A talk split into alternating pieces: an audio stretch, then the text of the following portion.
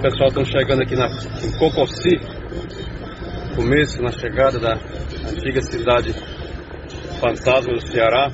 Há mais de 40 anos, Cocossi está assim. Hoje não é mais cidade. É só distrito de outro município a mais de 60 quilômetros. Valeu pessoal, aí foi mais um dos nossos vídeos e mostrando para você como a riqueza, a imponência um dia também chega ao fim. Cocossi, uma cidade fantasma. Curte, compartilha nosso vídeo.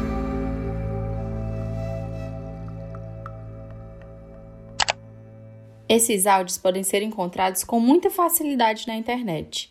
Basta um clique no Google. São reportagens, documentários e registros de pessoas comuns interessadas em conhecer as ruínas da povoação abandonada. Mas durante muito tempo, um bocado de história do Cocossi ficou debaixo do tapete.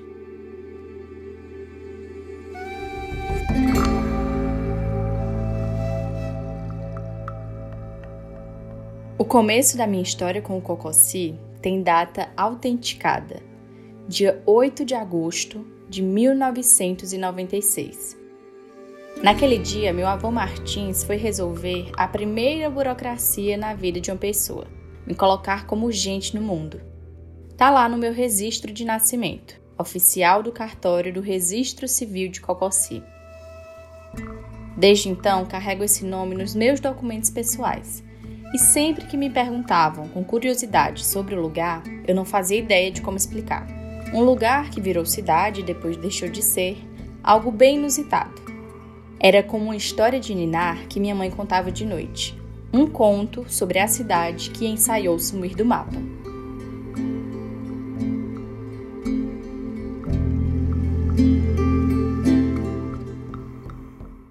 A cidade tinha sido amaldiçoada por um padre por conta da família dos Feitosa, que era uma disputa entre eles. E aí o padre havia amaldiçoado. E esse Feitosa, ele faleceu e segundo o que o pessoal falava era que ele tinha virado uma serpente. E no túmulo dele sempre precisavam amarrar de correntes e sempre passar cimento, vigas de ferro, porque estouravam.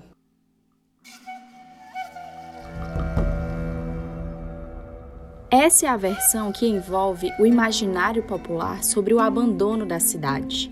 Mas depois de uns anos percebi que as informações eram imprecisas e o tom era espetacularizado.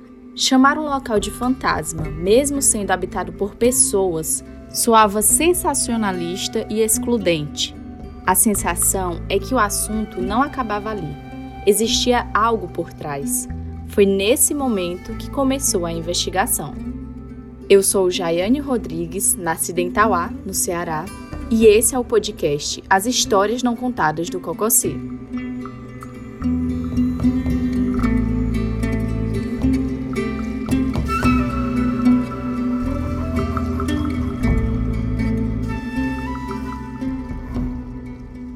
22 de maio de 1970. O jornal mais antigo em circulação da América Latina, o Diário de Pernambuco, noticiava a alta de desemprego que atingia a população rural e a breve chuva do mês de abril. No sudoeste do estado vizinho, no Ceará, um acontecimento digno de capa de jornal passou despercebido pela imprensa nordestina. Do exposto conclui-se: o município de Cocossi é uma ficção jurídico-administrativa. Tudo nele é simulação.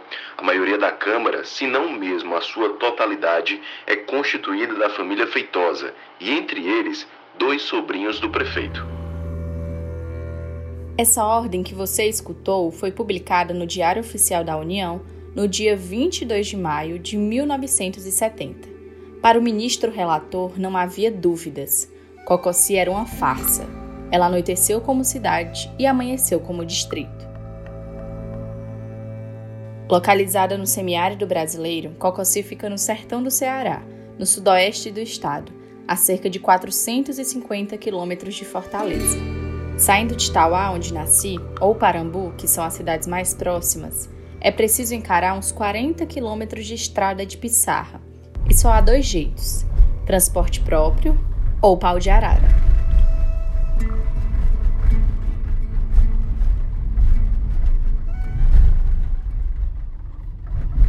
Regiane, falta quantos quilômetros para chegar lá? Para chegar lá, Jana?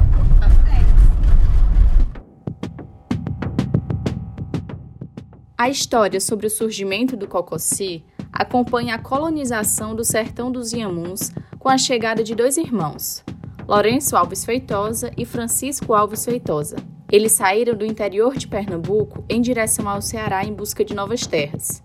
No ano de 1707, eles receberam 28 concessões da corte portuguesa, conhecidas como Sés Marias. Os irmãos foram povoar, mas essas terras não estavam abandonadas. Por lá já viviam os indígenas jucás. E assim como em outros territórios brasileiros, os povos nativos tiveram seu modo de vida violentamente silenciado. Foram conflitos consecutivos e sangrentos. O povoado foi fundado em meados de 1710, cerca de 160 anos depois, para ser mais precisa, em 28 de setembro de 1869, se tornou distrito, pertencente ao município de Arneróis, que fica a 48 quilômetros do Cocossi. É importante lembrar que naquela época as famílias enriqueciam com os corpos negros escravizados e torturados. O censo de 1872 registrou 2.149 pessoas escravizadas em Arneróis e São João do Príncipe, antigo nome da cidade de Itauá quando ainda era vila.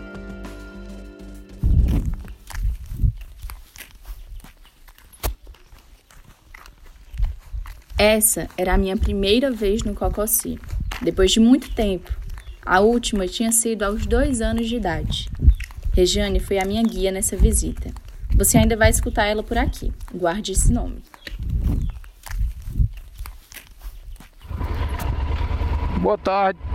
Para ir para Cocossi é continua direto? É. Só pegar a estrada de chão e ir direto, é? é tem alguma placa indicando para entrar? Mais adiante tem, né? Agora peço para você imaginar uma estrada bem comprida, de mata fechada e com um chão de terra batida. No trajeto, umas casas perdidas no caminho e um bocado de gado e bode circulando entre uma cerca e outra. O lugar é quente. A temperatura chega fácil, a uns 35 graus, e a sensação térmica alcança uns 40. A vegetação é típica da caatinga, faveleira, palma, cactos e pés de juazeiro se camuflam na cor cinza, numa tentativa de reter água durante o período de estiagem. Um pouquinho antes do início da sede do Cocossi, tem uma curva. Essa estrada dá acesso ao Campo Santo do distrito, o cemitério. Eu e Regiane decidimos fazer uma parada.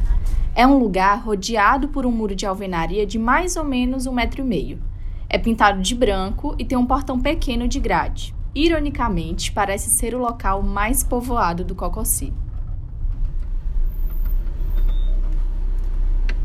O portão do cemitério fica aberto? Não, não fica não. fica não, gente. Minha avó paterna está enterrada lá, mas só consegui identificar a sepultura tempos depois. Como é o nome? Quem é que você disse que é enterrado aqui? Aureni. Enquanto procurava o túmulo da minha avó, Regiane me chamou. Ela queria me mostrar algo. Aqui eles dizem que aqui era uma casinha, igual aquela ali, ó. Tá Como se fosse uma capelinha. Exatamente. Aí tinha o, o túmulozinho dentro, só que toda vida que o que fechavam, ela apocava em cima. Finalmente estava olhando de perto a história que minha mãe contava. Você também escutou no começo desse episódio. Ela descreveu a lenda do túmulo que sempre quebrava porque saíam serpentes lá de dentro. Aí eles fizeram isso aqui, ó.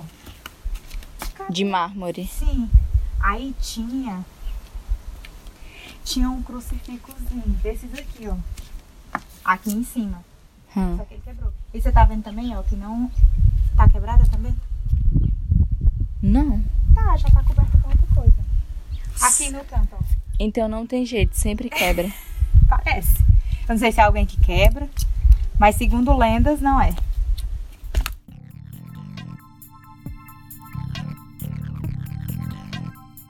Regiane tentou falar algo lógico, do mundo real, apesar de não ter um fato que comprove essa informação. Às vezes, ter uma explicação racional espanta o medo, até porque já estava anoitecendo. E mesmo que eu não acredite na história, bom, nunca se sabe. Bora, né?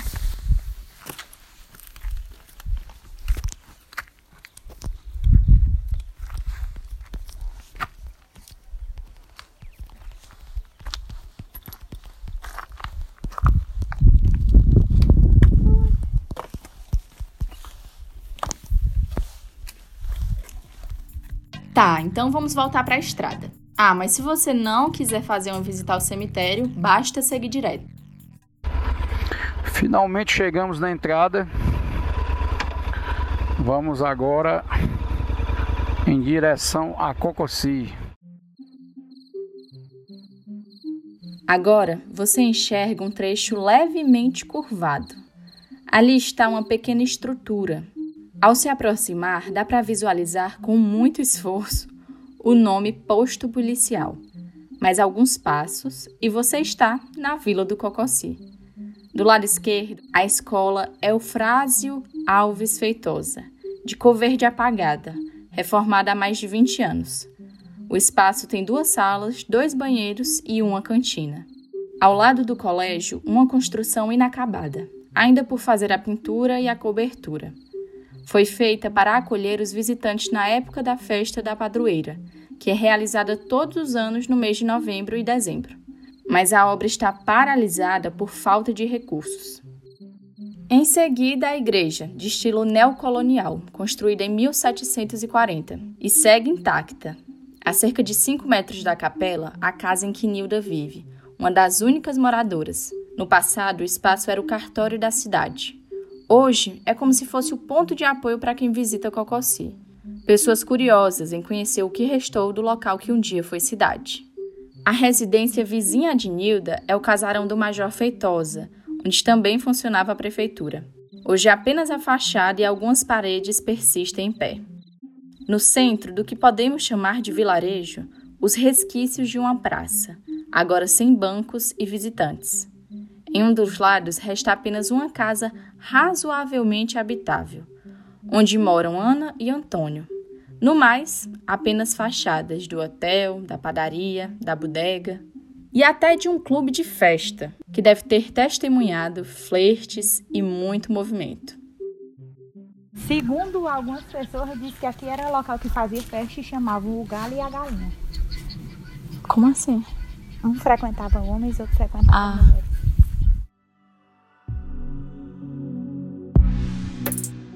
Dá para perceber que esses imóveis eram de alvenaria, mas depois de tantos anos sem manutenção, são sobras de paredes e tijolos. Respirando por aparelhos, somente duas casas estão em pé. Aqui Nilda vive e aqui Ana e seu Antônio moram. Cocossi é uma palavra de origem indígena. Em tradução livre seria lugar perto d'água. Do alto da igreja do distrito, você consegue ter essa visão. O rio ali? O rio Jucá? É. Tá aí. Tá vendo esses verdes aí? Hum. Tá vendo aquela parte ali que tem tipo uma, um limpo? Sim. Bem ali logo você já desce pro rio. Regiane estava apontando para o Jucá, que fica logo abaixo do morro. Dava para ver a margem verde do rio, mas era período de estiagem, então foi fácil avistar o início e o fim das águas. Estar localizado à beira do rio trazia segurança para os moradores. Na virada do século XIX para o XX, os cearenses enfrentaram três grandes secas, e para piorar, a falta de políticas públicas dificultava o acesso à água. Em muitas regiões, o Estado criou campos de concentração para confinar aqueles que sentiam fome e sede. É isso mesmo que você ouviu: campo de concentração. Mas isso é papo para outro podcast. Ok, antes eu te disse que em 1869 Cocossi se tornou distrito. Agora pule para o ano de 1957, ou seja, 88 anos depois. No dia 24 de outubro, Cocossi se torna município, mas o motivo dessa mudança ainda é confuso. O que eu não consegui descobrir é como que uma reunião de pessoas numa fazenda se transforma em município. Essa dúvida é do Nestor Razente. Ele investigou o desaparecimento gradual do Cocossi no livro Povoações Abandonadas do Brasil, publicado em 2017. O que ele disse faz muito sentido. Como um aglomerado de fazendas da família Feitosa vira município? Mas calma, a gente vai entender. Todos os municípios, pequenos municípios da nossa região, eles são oriundos de formação de fazendas que foram concedidas às Marias os seismeiros, né? Quando nós falamos de Cocossi a nível de município, nós não estamos falando da fazenda Cocossi, nós estamos falando de um pedaço de terra que abrange toda ali a parte beirando o Parambu e chega até lá na Serra Grande, contorna por trás e contorna toda a serra e vem é, é, é próximo de Itauá e contorna chegando a Parambu. Então a gente está falando de uma área geográfica muito grande, né? Você escutou o historiador Paulo César. É dele a autoria do livro mais recente sobre a história do Cocossi, lançado em 2021. Se você que me ouve não é do Ceará, talvez não conheça essas cidades que ele citou. O Cocossi tem uma extensão territorial de 30 mil quilômetros quadrados, quase do tamanho de países como a Bélgica e o Haiti. Ficou mais fácil?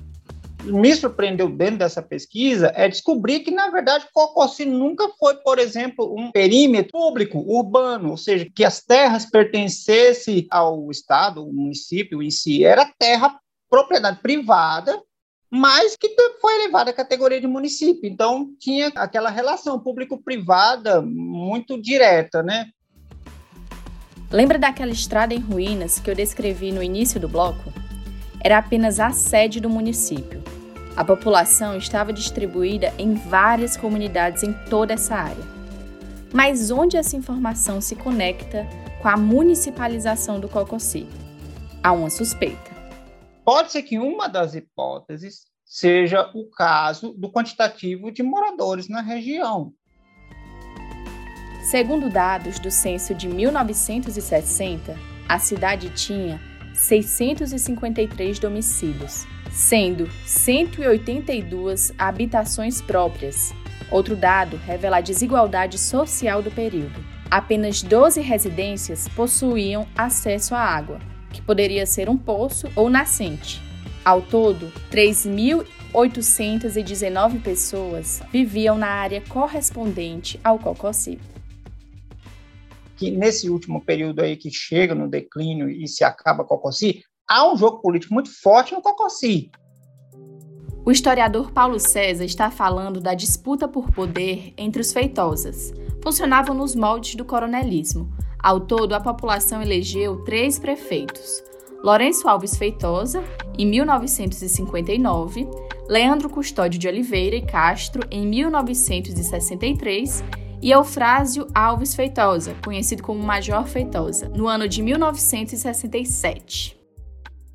Leandro governou Concossia nos tempos áureos. É o único ex-prefeito vivo. Qual foi a época que o senhor governou por lá? 60, 64 e 67. Era bom morar lá? Era bom. E Concossia era uma cidade rica? É, era rico. De gado e propriedade grande. E agora tudo ficou aonde? Ficou o Léo, o Léo. Ficou na lembrança, é. né? Esse é um dos únicos arquivos públicos disponíveis em que a voz de um dos ex-prefeitos se materializa. Foi gravado há mais de 10 anos. Leandro faleceu em 2012 e está enterrado no cemitério do Cocossi. Voltando à disputa eleitoral. No derradeiro pleito, comandado pelo Major Feitosa, vale ressaltar um fato curioso. Ele pertencia à Arena, partido criado em 1965 para ser base da ditadura militar. Se a gente pensar rápido, poderia até imaginar que por esse motivo ele teria um apoio maior no governo federal, mas não foi o que aconteceu. A arena significa governo, é o braço político do militarismo. E, no entanto, ele não consegue fazer retroceder essa condição. A última eleição do Cocossi, em 1966, teve um diferencial que chama atenção. Apenas 378 votos, um branco e sete nulos, para uma população com aproximadamente 2 mil eleitores. A conta não fechava. Porque já nesse período havia um movimento político no Cocossi que fez com que grande parte do eleitorado transferisse seu título para Parambu. A partir daí, as coisas foram se definhando. As pessoas se sentiram uns desmotivados, outros talvez já não queriam mais morar no Cocossi, outros para Cocossi já não tinha mais interesse, é, outros eu tenho de prestígio, poder, dinheiro, minhas terras ficam aqui, mas eu vou para outro lugar. Chega de ficar por aqui, sabe? Tudo isso, todo, tudo isso somado, culminou no abandono do Cocossi. Foram cerca de 12 anos sendo cidade. Seu Luiz Quililiu era um dos moradores do Cocossi. Achei que foi se acabando, mas foi ligeiro. Foi ligeiro? Foi ligeiro. Foi se acabando por em cima. Esse é o trecho que consegui salvar da entrevista. Seu Luiz é figura importante nessa história. Viveu várias fases do Cocossi. Eu conversei com seu Luiz Quililiu uma única vez, em meados de janeiro de 2021. Meses depois recebi a notícia do seu falecimento. Ele viveu 85 anos, foi vaqueiro, agricultor e confeccionou malas de couro para a elite da região. Sua companheira de vida era Laura. Juntos, criaram os nove filhos. Seu Luiz fazia longas viagens partindo do Cocossi, e foram justamente essas horas prolongadas montado em um cavalo, que comprometeu sua coluna durante a velhice. Mas para ele, essa marca representava os anos que se dedicou ao trabalho. Era conhecido pela memória aguçada. Respondia com rapidez qualquer pergunta relacionada ao passado. Seus últimos dias de vida foram no Juá, comunidade que integra a extensão territorial do Cocossi. Uma de suas netas herdou dele o dom de contar histórias. É Rejane. Lembra desse nome? Deixou um legado muito grande. Sim, porque sempre morou nessa região do Cocossi. Na verdade, ele nasceu e se criou muito próximo do Cocossi. O lugar que ele morou mais longe da sede do Cocossi foi no Juá, que eu acho que dá o quê? Uns 18 quilômetros. Então ele sempre morou nas proximidades, né?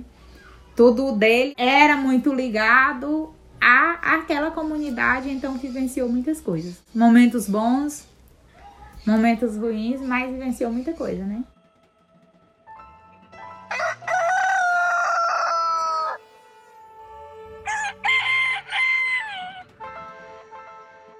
A sede do município do Cocossi foi para a Seara do Esquecimento pelo poder público. Em paralelo, as comunidades que integram a área territorial se desenvolveram e criaram suas próprias particularidades. Mundo Novo é uma delas. É um assentamento da reforma agrária que foi desabitado em 1988 e fica a 8 quilômetros da vila do Cocossi. Hoje são 33 famílias assentadas. No início do assentamento, a gente não morava aqui. Veio os outros tios nossos, meu, morar aqui. Porque como a gente morava que era distante, aí nós viemos pra cá pra ficar mais próximo do restante da família. Mas não sabe de quem era? Não. Pois era do finado Major. Major Feitosa, isso aqui era dele. Isso aqui tudo era dele. Até aqui onde você... Até aqui. Esse assento, Esse assento de mundo novo. Essas mangueiras aí, foi ela do, do, do pessoal do Major Feitosa aí. Tem até mãe, um lugar que era as casas, né? Mas só que só tem a marca, não tem mais a casa. Socorro é filha de seu Luiz Quililiu. E além dela, tem mais oito irmãos. Ela estava contando a história de um pé de manga centenário do Mundo Novo. Ela e os quatro filhos, Jane, Taércio, Natanael e Rejane, vieram morar no assentamento no início dos anos 2000. Essa outra voz que você escuta ao fundo é de Jane. Mãe, no dia que Andenor passou naquela casinha que nós morávamos, ah. de João Pedro, aí ele mostrou onde era a outra casinha. Sim. E ele morava aqui na época eles andavam pra cá, né? Socorro decidiu se mudar para Mundo Novo depois da morte do marido. Ele foi assassinado no final da década de 90 na sede do Cocossi. Com quatro filhos para criar sozinha, ela se virou em mil e fez o que pôde. Hoje, cada filho mora em terrenos vizinhos ao lado dela. Quer dizer, menos Rejane, que mora em Tauá. Eles vivem da agricultura familiar, criam gado, galinha, bode e porco. A mãe de um eu era bem pequenininho, já correu atrás só tinha 4 anos. Ele tinha 4 anos.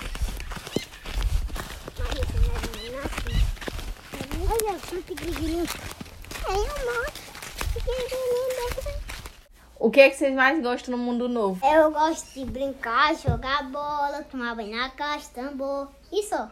E aqui na casa do seu avó Socorro? É, tomar banho na caixa, ajeitar os bichos, brincar muito com a Laura, andar na motinha e matar passarinho. Oi, meu nome é José Rodolfo Pereira de Castro, eu moro no Mundo Novo. E tem quantos anos? Seis. E... Ah, e a irmã de Rodolfo também. Ah, meu nome é Lohane, eu moro no Mundo Novo e tenho nove anos. E se vocês tivessem que apresentar o um Mundo Novo para alguém e a pessoa não conhece, como é que vocês iam falar que era o Mundo Novo?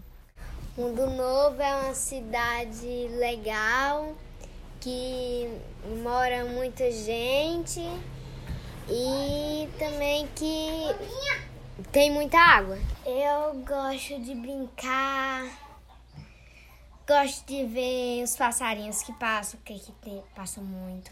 Gosto de ir na cachoeira, tomar banho na caixa, gosto de um monte de coisa. E se falassem pra vocês que vocês iam ter que ir embora do mundo novo, e aí, o que, é que ia acontecer? Não, não ia não. Eu não ia não, né? A sede do Cocossi está desaparecendo, mas a memória das pessoas que reinventam e constroem novas relações com esses espaços parecem ser o único lugar onde essa história permanece.